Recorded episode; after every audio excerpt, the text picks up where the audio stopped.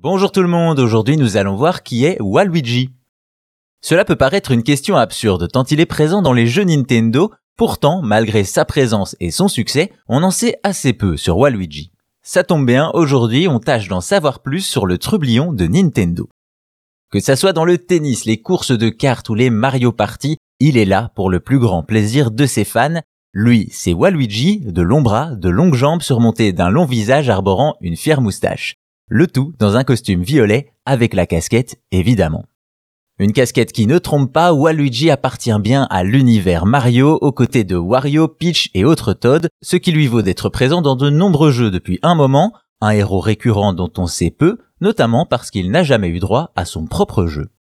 C'est en 2000 qu'apparaît pour la première fois Waluigi dans Mario Tennis sur Nintendo 64. Grâce à sa morphologie longiligne et ses réflexes, il excelle en sport et est présent dans beaucoup de titres, Mario Kart des doubles dash, mais aussi Mario Golf, Mario Basketball, Mario Striker et Mario Party, entre autres. Malheureusement, cela ne nous en apprend pas beaucoup sur le personnage. Pour en savoir plus, penchons-nous sur ses relations, à commencer par Wario apparu dans Super Mario Land 2, dans lequel il est l'ennemi de Mario. Et si avec sa dégaine et son M retourné Wario est l'anti-Mario, Waluigi lui est sans nul doute le reflet déformé de Luigi.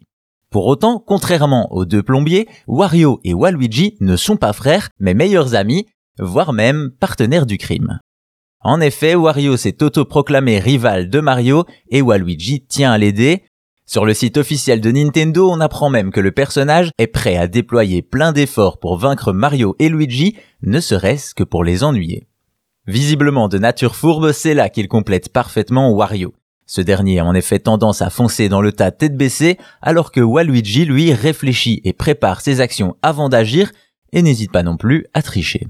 Une fourberie qui se ressent également dans le caractère comique du personnage, il a tendance à danser et grimacer pour narguer ses adversaires en cas de victoire, ou à sombrer dans l'énervement en cas de défaite.